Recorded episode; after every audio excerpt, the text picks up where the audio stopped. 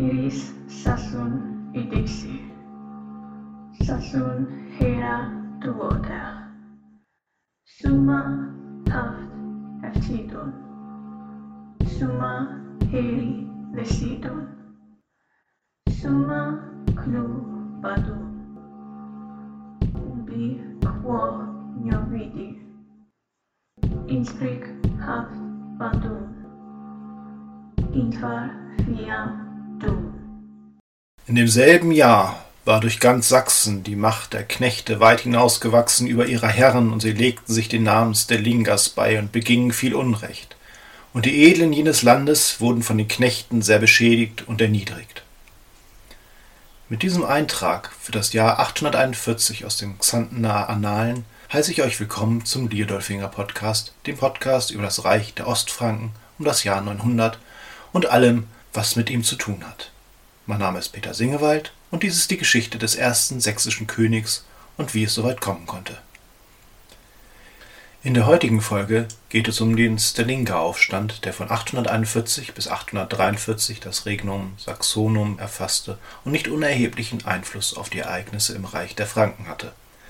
Es gibt nicht viele Bauernaufstände im Frühmittelalter und dies ist wohl der am besten dokumentierte.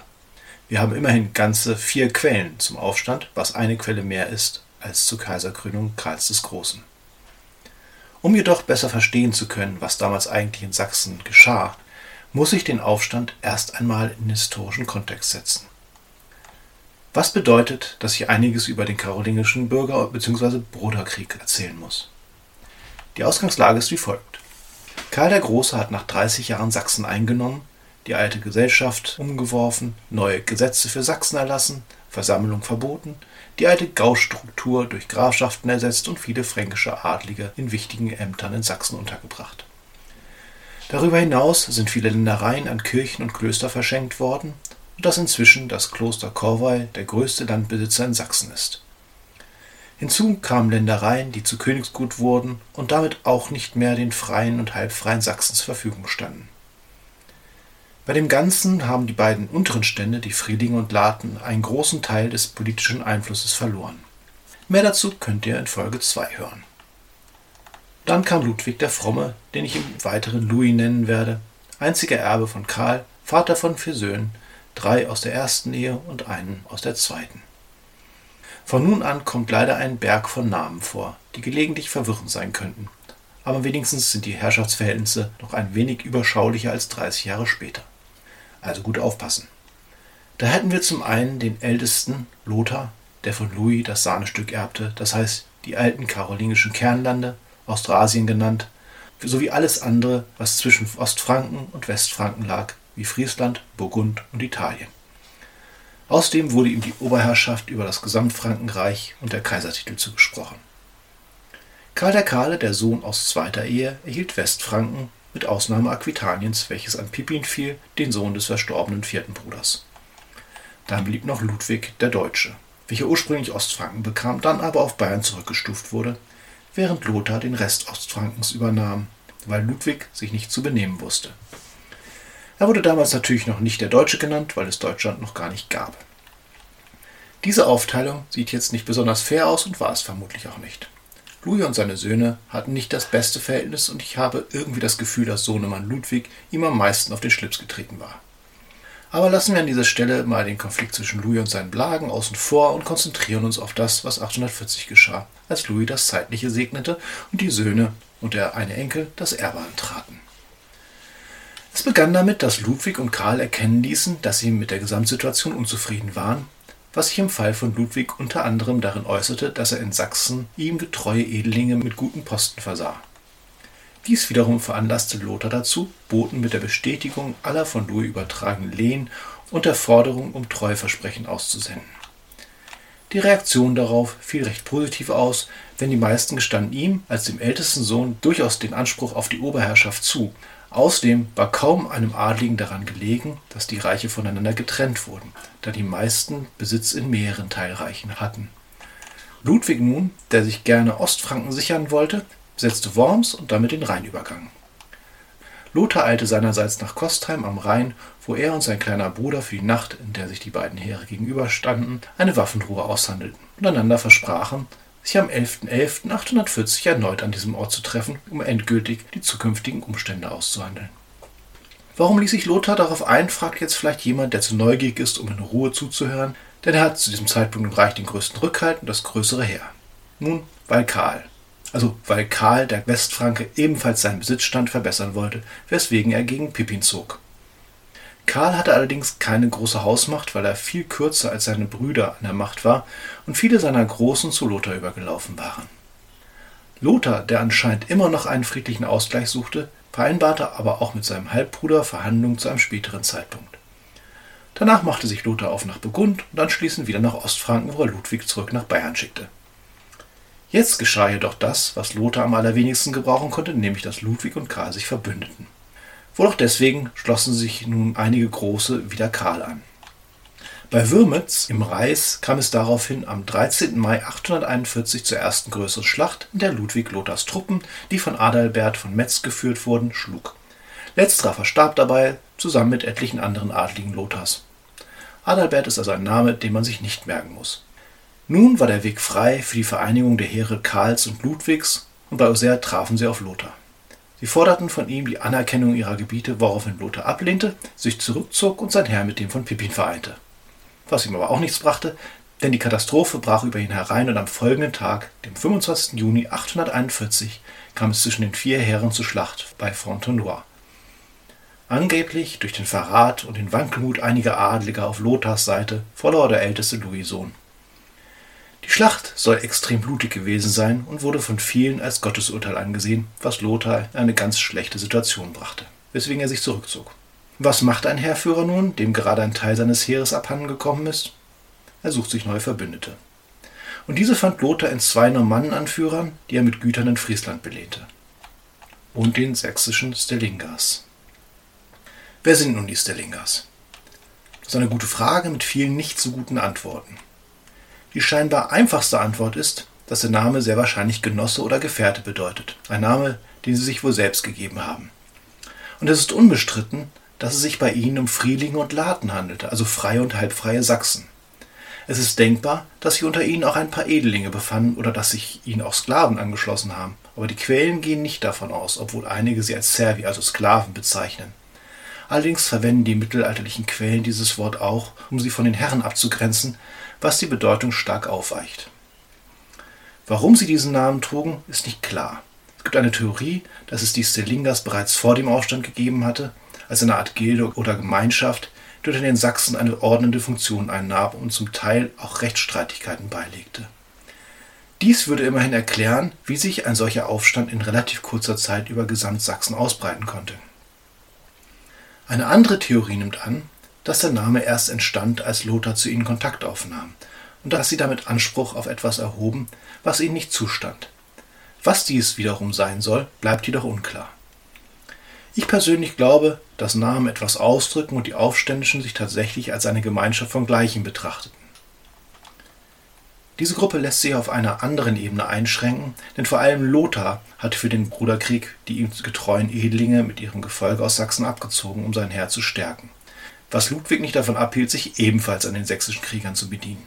Ich bin nicht sicher, ob ich an dieser Stelle überinterpretiere, aber meiner Meinung nach bedeutete dies, dass sich ein guter Teil der wehrfähigsten Sachsen der drei Stände außerhalb des Stammesgebiets befanden. So gesehen war Sachsen zu diesem Zeitpunkt mehrfach zerrissen.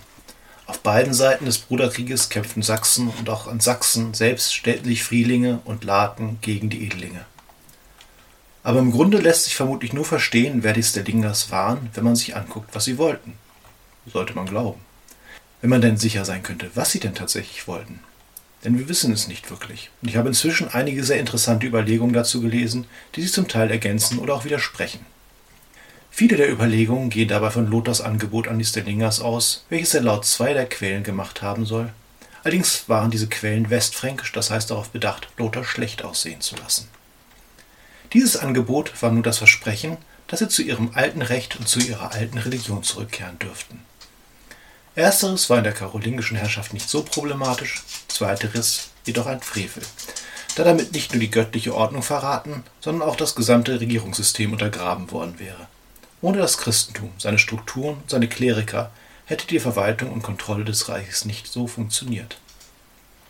Wenn man dies also so hinnimmt, ging es den Stellingers um die ihnen althergebrachten Rechte und ihre alten Götter, also die Wiederherstellung der Rechte der unteren beiden Stände, die durch die fränkische Umstrukturierung Sachsens verloren gegangen waren.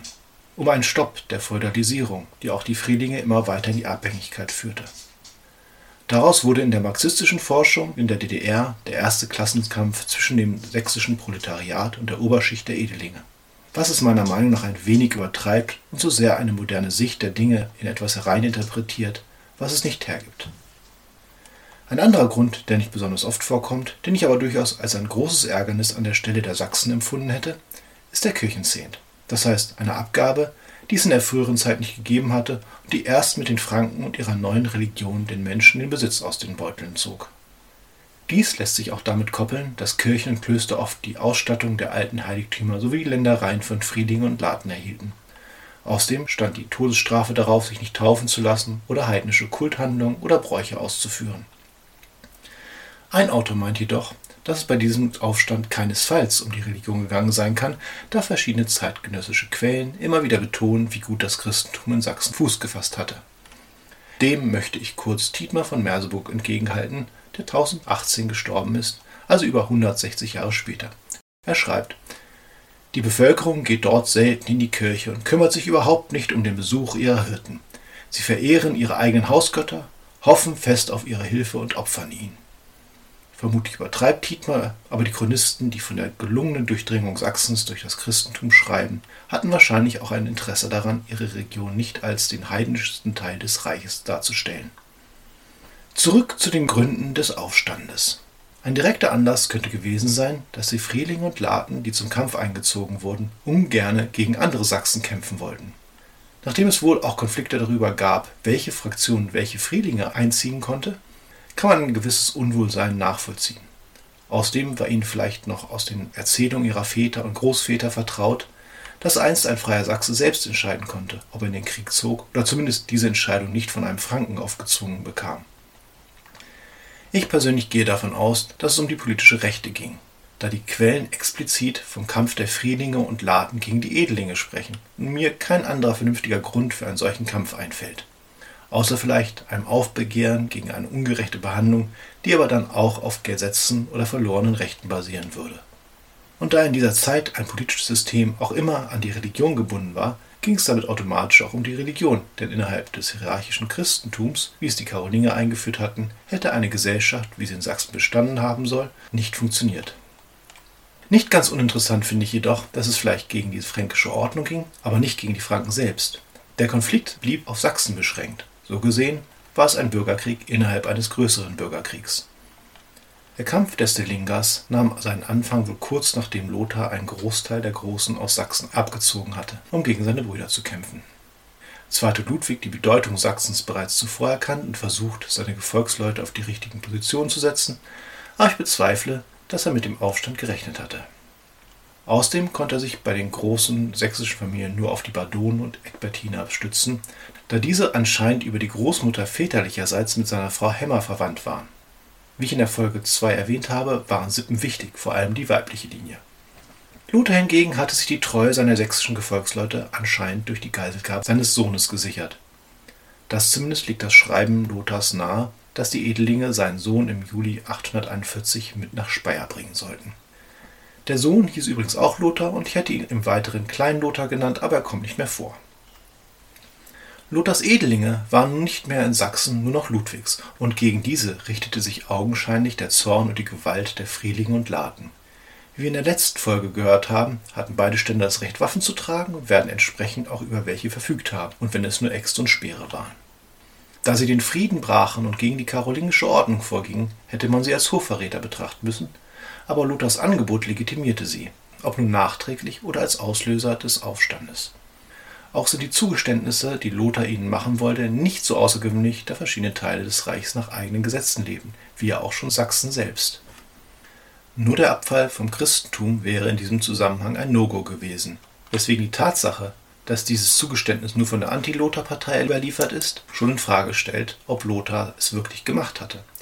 Immerhin wurde daraus, dass er zwei Normannen Lehen gegeben hatte, plötzlich eine Allianz zur Vernichtung des Christentums fabuliert. Aber gleich, was er zugestanden hatte oder was die Intentionen des Stellingers oder der Chronisten waren, allem Anschein nach zogen die Frelinge und Laten los und verwüsteten Sachsen. Also den Teil Sachsens, den die Chronisten für wichtig hielten, das heißt den Besitz der Edelinge sowie die Körper der Edelinge. Angeblich erhob sich der größte Teil des Volkes, um die Adligen zu jagen und zu töten.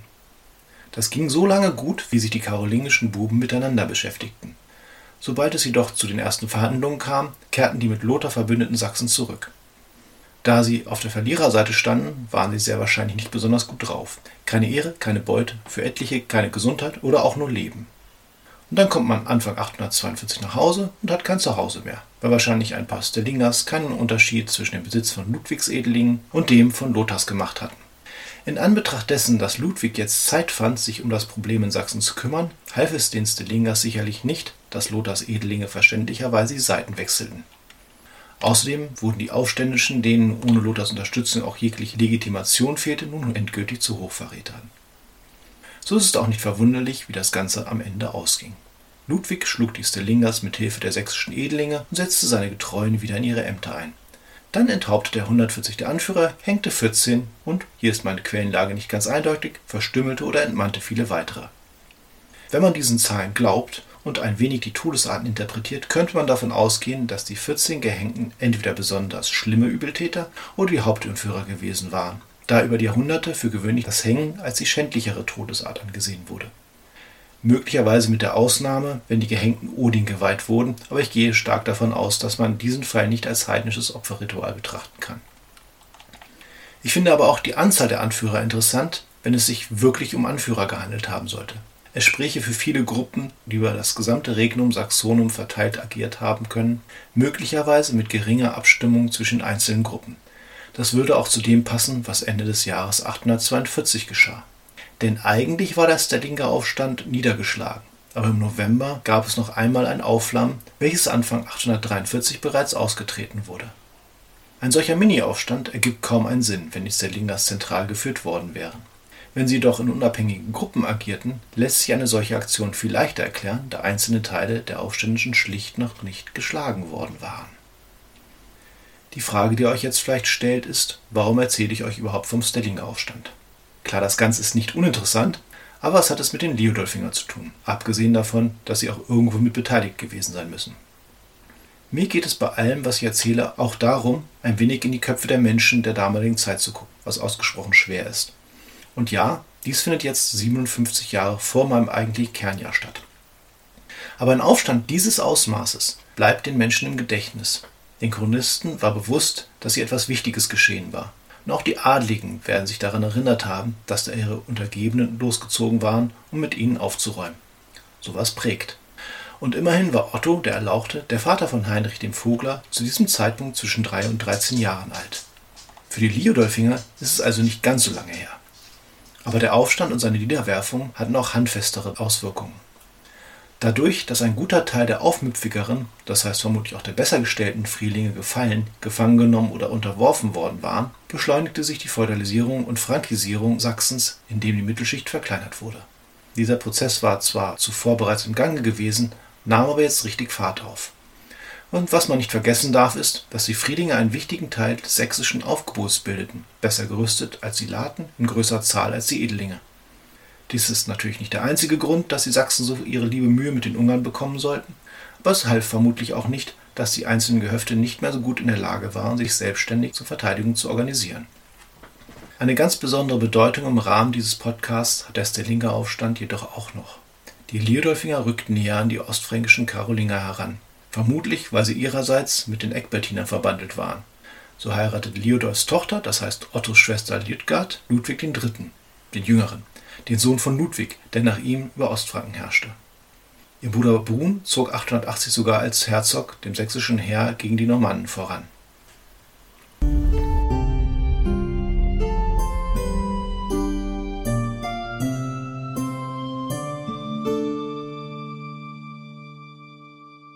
Zum Abschluss will ich noch ein wenig aufräumen, indem ich schnell zu Ende erzähle, wie der Bruderkrieg schließlich ausging. Am 14.02.842 schworen sich Karl der Kahle und Ludwig der Deutsche die Straßburger Eide. Der eine in Althochdeutsch, der andere in Altfranzösisch. Das heißt, Karl schwor in der Sprache der Verbündeten seines Bruders und Ludwig genau andersherum. Damit sicherten sie sich gegenseitig Unterstützung zu. Ihre Vasallen taten es ihnen gleich. So geistig gefestigt verdrängten sie Lothar aus Aachen und trieben ihn nach Burgund. Seines Kerngebietes beraubt tat Lothar zwei Dinge. Er ließ seinen Juniorpartner Pippin fallen, den Neffen, den er vermutlich als beteiligt im Bürgerkrieg inzwischen alle vergessen hatte, und er lenkte ein, sodass es im Juni 842 bei Mâcon zu einem Treffen der drei Brüder kam. Die Verhandlungen zogen sich bis in den Herbst, als sie sich endlich auf die Friedenskonditionen einigen konnten. Das Ergebnis war, dass die drei sich im August 843 in Verdun trafen und den Teilungsvertrag unterzeichneten. Auf dem Papier ging es um die Teilung der Herrschaft und nicht des Reiches. Dies wäre für die ganzen Adligen, deren Besitz sich über die verschiedenen Reichsteile erstreckte, zu einem echten Problem geworden. Die ideelle Reichseinheit sollte also erhalten bleiben. Faktisch bedeutet dies jedoch das Ende des einen großen Karolingerreiches. Damit endet die dritte Folge. Ich hoffe, ihr hattet Spaß beim Zuhören. An dieser Stelle möchte ich Daniel danken, der als Testhörer unter meinen ersten Versuchen zu leiden hatte und ohne den es diesen Podcast vermutlich gar nicht geben würde. Nächsten Monat gehe ich noch einmal 300 Jahre weiter in die Vergangenheit. Es wird um die Thüringer gehen und warum sie gegenüber den anderen Reichsteilen so mickrig dastehen. Schuld waren natürlich Sachsen, zumindest wenn man der Sage glaubt. Für Kritik, Kommentare, Fragen und Anregungen bin ich unter felslöser.gmail.com oder auf der Seite des Podcasts https liodolfinger.orfinir.de zu erreichen. Damit einen schönen Monat, euer Liodolfinger.